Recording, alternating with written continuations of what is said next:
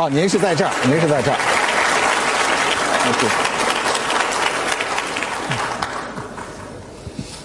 好，谢谢大家的掌声。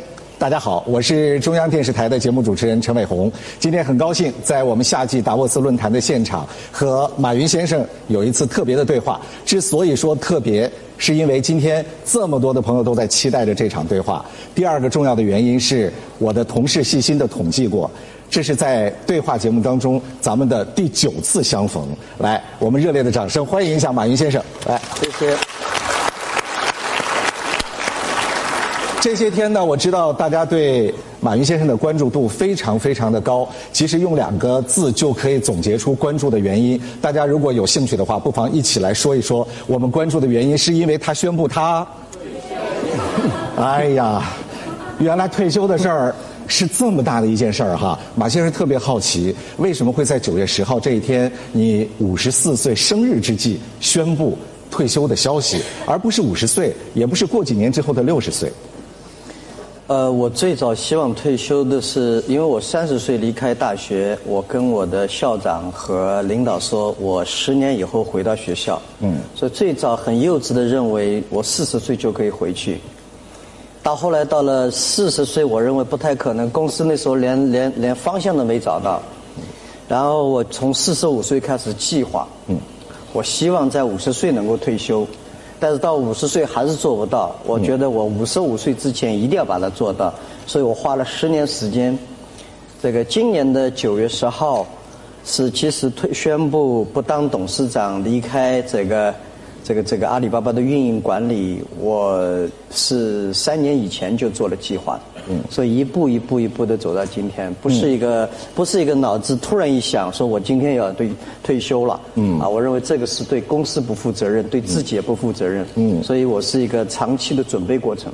尽管说是做了一个长期的准备啊，大家还是很好奇，那如果晚两年再退休，或者说早两年退休，对你个人或者对企业而言，会有一些什么样的不同吗？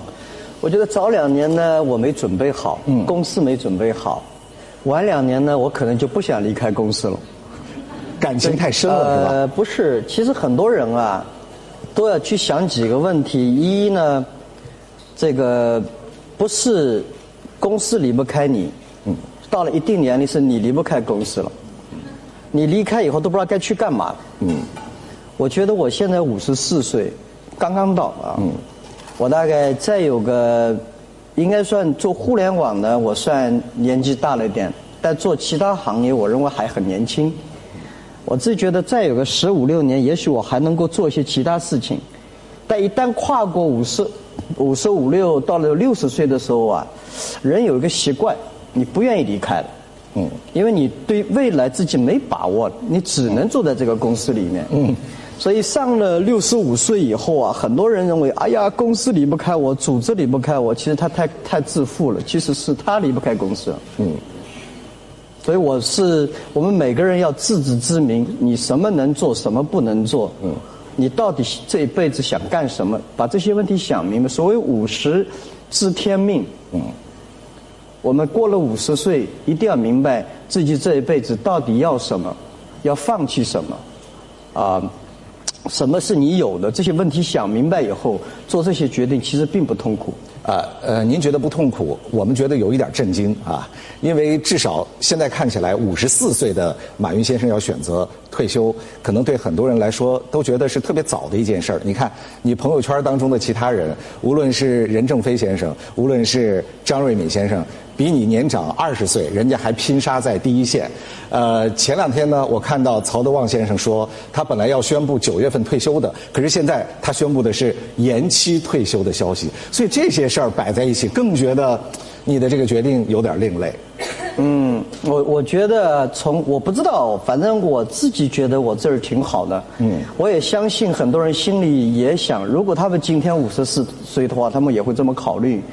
反正我不会走那条路。我这几年讲过很多遍，我不愿意死在办公室里。嗯，我还是愿意年纪大的时候，如果躺在沙滩上死掉，我觉得蛮高兴的，好吧？这个人生到这个世界，你不是来做事业的。嗯，人生到这个世界来享受，来经历，嗯，来各种各样的事情。嗯，并且呢，我们这些人也要明白，我们取像我当老师出身，能够走到今天已经很不容易了。嗯，啊，毕竟从来没经过商业训练，在整个社会的趋势下面，团队的帮助下面，整个运气不错，我们走到今天，运气不可能永远伴随着你。嗯，所以我们也必须要把运气不断的延续下去。最好的办法是把机会给别人多一点。所以我自己觉得呢，给年轻人多点机会，就是给自己多点机会。嗯。更何况未来的时间还挺好，我可以做更多我感兴趣。过去的二十几年，很多事情我想做，没时间做。嗯。没有机会做。嗯。也没有能力做，但我今天我觉得我有时间，我有机会，啊，我也有能力。我特别想给这个，也是想给中国很多企业界。其实我们这个。亚洲做企业的人啊，都是觉得永不放弃呀。这个年纪要干到八十岁、九十岁，我其实真的没必要。啊，我，你看有些国家坐在下面开会，那帮企业家全老头儿，全头发白的。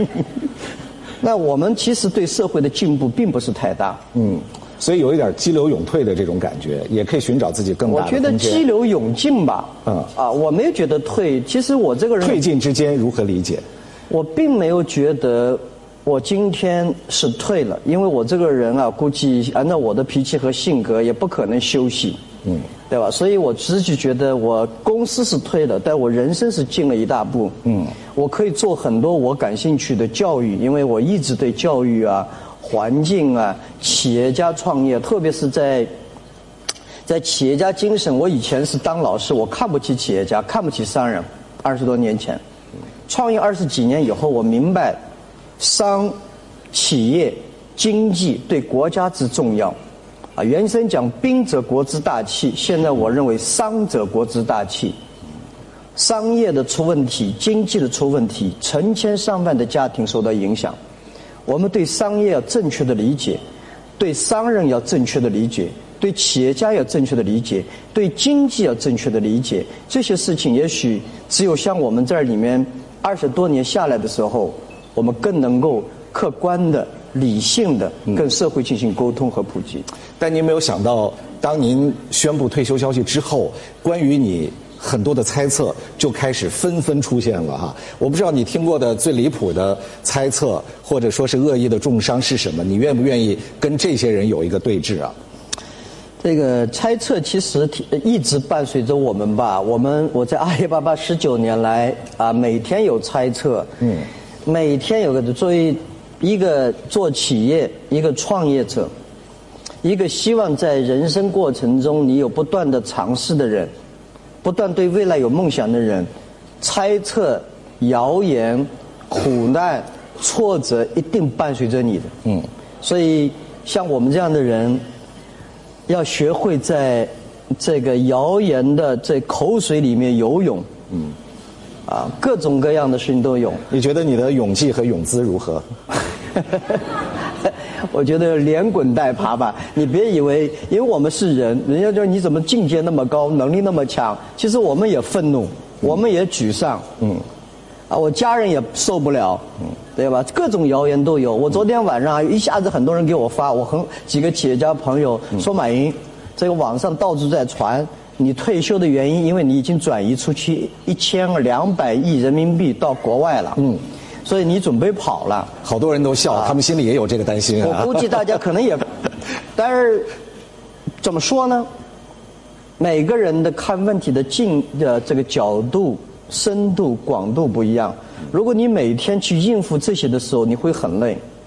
是朋友，你不解释他们也理解；不是朋友，你越描越黑，对吧？所以我自己觉得呢，呃。需要学会在口水中游泳。嗯嗯。刚才我们是围绕着您的退休消息提出了第一个为什么，就是为什么在五十四岁的这一天选择宣布退休的消息。第二个为什么，自然而然的就出现了，就是为什么是张勇？我想知道的是，他是您心目当中从始至终唯一没有变过的人选吗？这是个好问题。其实，阿里的这个整个企业的发展啊，我自己这么多年来一直问这个问题：阿里为什么有这么运呃这么好的运气？主要的想法是我们真正希望社会进步，真正希望我们在我们上面开店做生意的小企业能发展。还有一个，我们真正希望阿里巴巴的员工能够成长。我们自己这个没当过、没学过这些 MBA，没学过商业，怎么会跑到这儿？其中很重要的要素是因为我当过老师。嗯。我不是很懂，应该我不懂 marketing。啊，我也不懂，根本不懂技术，甚至财务也搞不清楚。唯一的让我成为一个企业人的一个重要的要素，是因为我当过老师。当老师，你最主要是选择学生、训练学生和培养学生。过去的十九年，我花的最多的时间是发现人才、培养人才、训练人才。我们阿里巴巴公司可能我觉得最骄傲的不是今天的商业模式，而是今天。我们的人才梯队、组织建设，还有文化的发展，所以我们培养了一批。我在零零年的时候，那时候阿里巴巴招不到员工，因为这个名字很奇怪，互联网泡沫又低，然后在中国做互联网电子商务，大家觉得不靠谱。嗯我吹牛跟同事们讲，有一天阿里巴巴会良将如潮，美女如云。这是我们最大的希望，能招聘得到人。嗯。在今天阿里巴巴公司内部，我自己这么觉得，人才梯队的建设非常之好。张勇是我们人才梯队建设中最了不起的这个这个领导人之一啊！我觉得我们有一批一批的，嗯，真是叫良将如潮。我们不仅是我算如果第一代的话，我们现在第五代领导人都已经梯队建设都已经做好了。嗯，这个是因为只有你接班人的体系建好。才有可能，而张勇今天也不是一个人，他有一个班子和团队。是，所以我自己觉得，大家一定要注意，团队和集体精神是不一样的。我们中国比较讲究集体主义，而真正的团队跟集体主义是有差异的。团队是互相补充，团队是支持别人不失败。所以我我们今天有今天，大家觉得哎呀，马云你很了不起，其实我不了不起，但是我的团队非常了不起。我有张勇。啊，我有井贤栋，我有蔡崇信，我有庞磊，我有一帮人在边上支持着我。嗯，今天的张勇也是一帮人在支持他，每个人的技能各不相同。嗯，但是在这个里面，张勇展现出的一些东西是我不具备的。嗯，系统性的思考，沉着之冷静。我们创业者脾气比较大。还想看我们就去，但是今天这么大的体系是需要系统性思考，啊，需要考虑方方面面整个的组织。这方面我们很明白，我的强项可能张勇这一代缺乏，嗯，但是张勇他们这一代的强项比我们强，尤其公司在这个规模的情况下，我们更需要体系化、组织化。啊，然后加上领强烈的领导力和担当力，所以这些方面，我觉得张勇非常自豪。张勇身上有一个特别鲜明的特色，就是他在 CFO 这个职位上曾经有过非常辉煌的表现。嗯，好像之前你曾经说过，说天不怕地不怕，就怕 CFO 当 CEO 哈。所以这句话我再回想起来，我就觉得是您变了呢，还是张勇变了呢？我们都变了。嗯。呃，我以前啊挺逗，这个那时候觉得，因为我前期啊，我说公司里面三种人啊，不能不能不能那个那个那个那个这个上提拔是吧？提拔啊！我说阿里巴巴十八个创始人，我们这些人都不能当大官儿，嗯，因为我们这些能力都太差，都刚刚加入进来的都是我的学生啊，都找不到工作，跟我们这些人凑在一起。现在把十八个人说的很厉害，其实当时我们真就是一个想法。我们十八个人今天来应聘阿里巴巴，根本连门都进不去。嗯，这实事求是讲。嗯，所以我们一直相信外面的人比我们厉害。嗯，后来我们发现，外面请来的很多人并没有像我们这种意志和相信。我们是相信相信的人，我们相信未来。所以我们这帮人坚持也没地方去，就坚持坚持坚持。最后发现，经过无数的考验，我们变成跟人不一样。就像以前我们听到个故事，个农民天天抱一个小牛，嗯跨一个沟。后来这个牛很大，他每天在抱，他不知道自己武功很高了。我们十八个人是意志力比谁都强，嗯，因为我们经历了各种各样的事情，嗯，但是后面的人呢，能力比我们都强，就是他们的眼界、知识结构比我们强，嗯，所以给予他们时间。他们就会不一样，所以我说十八个人不能干。嗯。第二，台湾人不行；第三，上海人不行；第四，NBA 人不行。为什么台湾人不行？当时您的地域歧视会被攻击啊！我那时候觉得台湾，我们我来了很多台湾人讲，天天吹牛不干活。哎，写了我们的 CFO 是蔡崇信是台湾人，极其冷静，所以台湾我后来这个东西拿掉了。上海人都希望进进入这个这个。职业经理人，因为我讨厌职业经理人。嗯，我觉得职业经理人这个在公司里面，我们需要的是领导者，嗯，而不是说每天按照流程做事情。如果完全按照流程做事情，我们需要这些人干什么？既要有流程，又要在流程以外敢于担当、敢于破坏。嗯，张勇是职业经理人，是上海人。所以我们我们后来讲的，当然或者说这这个整个的。您是选他来拨乱反正、以正视听的吗？然后 CFO 有个很有意思，所有的一个优秀的 CFO 一定有风险意识，做最保险的事情是一个优秀 CFO 应该要有的事情。嗯，所以在做一个决策过程中，CFO 往往选择最保守，一个优秀 CFO。嗯，更谨慎。然后呢，在阿里巴巴过去十几年的发展过程中，我们每次做的决定都必须是在。这个风险之中做决定，所以我认为那时候的 CFO 没法做。后来发现我没有改变一个优秀的 CFO，顶级专在里面的 CFO，可能确实比较难当一个 CEO。但是逍遥子张勇是一个很像他井贤栋，两个都是 CFO 出身，一个是蚂蚁金服的董事长，一个是阿里巴巴集团的 CEO，这两个都是 CFO，因为他们是敢于冒险的 CFO。敢于改变自己的 CFO，所以我自己觉得这几年我的进步也一也很大。嗯，我有时候一些观点，哎，发现改变不对，不对我就改变。所以这个是我自己觉得我进步了。张勇也走出了 CFO 应该要有的嗯一个局。其实你们俩人都在变，你在他的身上看到了可能从前你一直期望看到的领导者的气质和素质。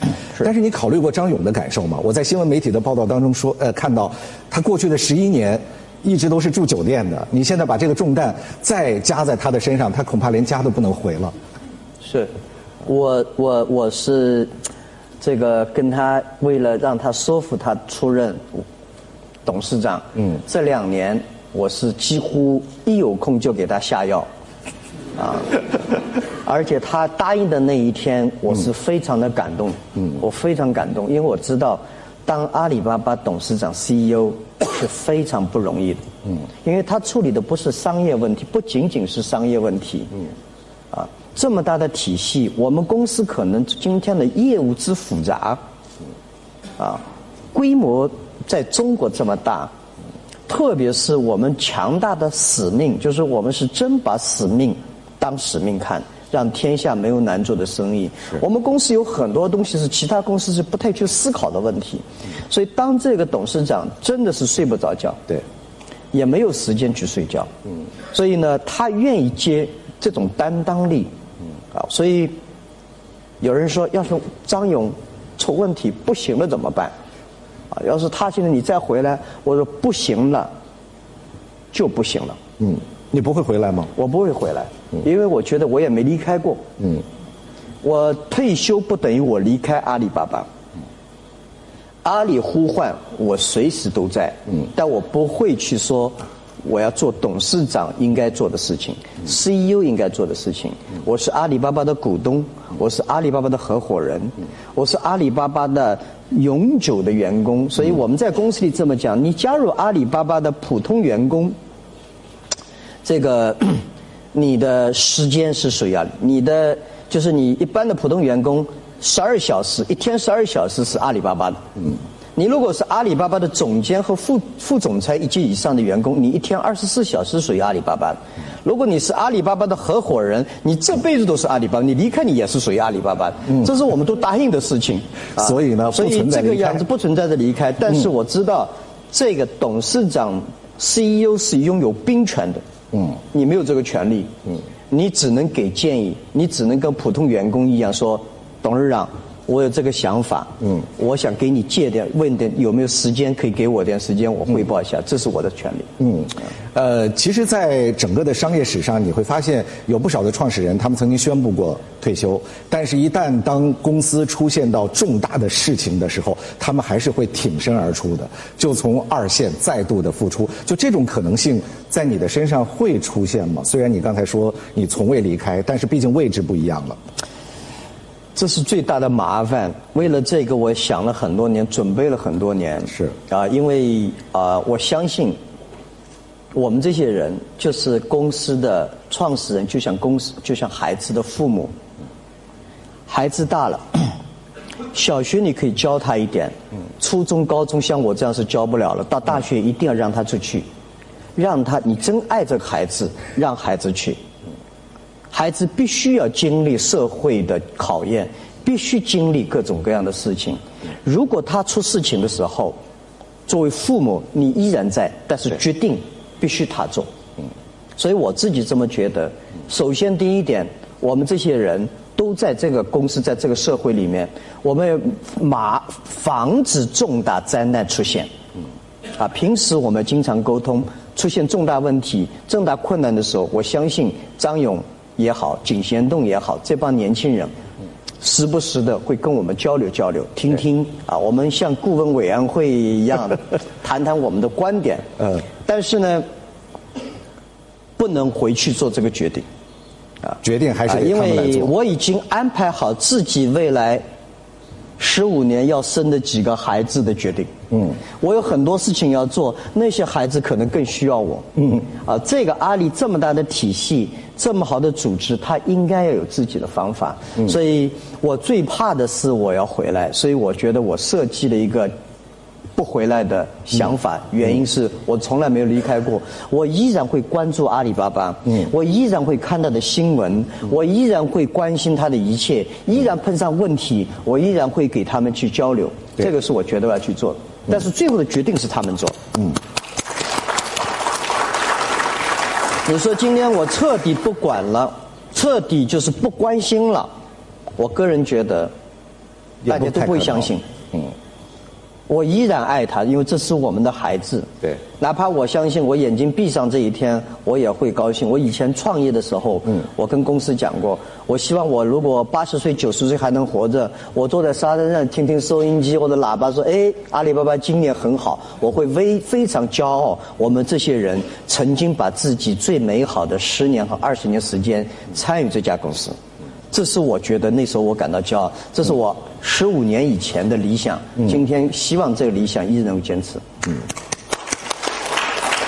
我知道你已经为这一天的到来做了至少十年以上的准备，但似乎市场并没有做好足够的心理准备，如您一样。你看，在这个消息，也就是退休的消息宣布的当天，阿里巴巴的股价最高曾经跌幅达到了百分之三点七。一下子损失了一百五十五亿美金的市值，市场似乎觉得说，他们对未来没有马云的一个阿里巴巴信心不足，准备不够。所以在这个消息，所以在这个事儿出现的时候，你和逍遥子有过交流吗？你跟他说过什么话吗？呃，我当然，我现在基本上这两天还是天天跟他有交流吧。我我们没提到过这个。当然，你说第一。一下子大家都适应了，这问题就大了，对吧？就说明我们毫无价值。嗯。啊，经常有有董事长讲，我在公司里可以一天都不待。嗯。那你的工资拿来干嘛？对吧？你待在这儿，像我们在这公司里说没有价值了，这完全也不现实。我们是有一定的价值。就像就像孩子这个这个断奶一样，我们妈妈断奶，这个奶水已经不多了，孩子叼在那儿，其实对谁都不好。断了，会不会哭？会不会闹？会哭会闹，但会适应的。所以我并不觉得，呃，这有什么样的问题。嗯。另外一个呢，市场也会适应过去。嗯。公司也会适应过去，我也会适应过去。啊，这个这个不能因为孩子哭了，你把奶头再给塞给他。嗯。这个不行的。其实好，我觉得至少呢，在刚才马总的话里面，我们知道他和张勇先生之间关于外界的这些波澜，他们都会用自己特殊的眼光和心态去面对。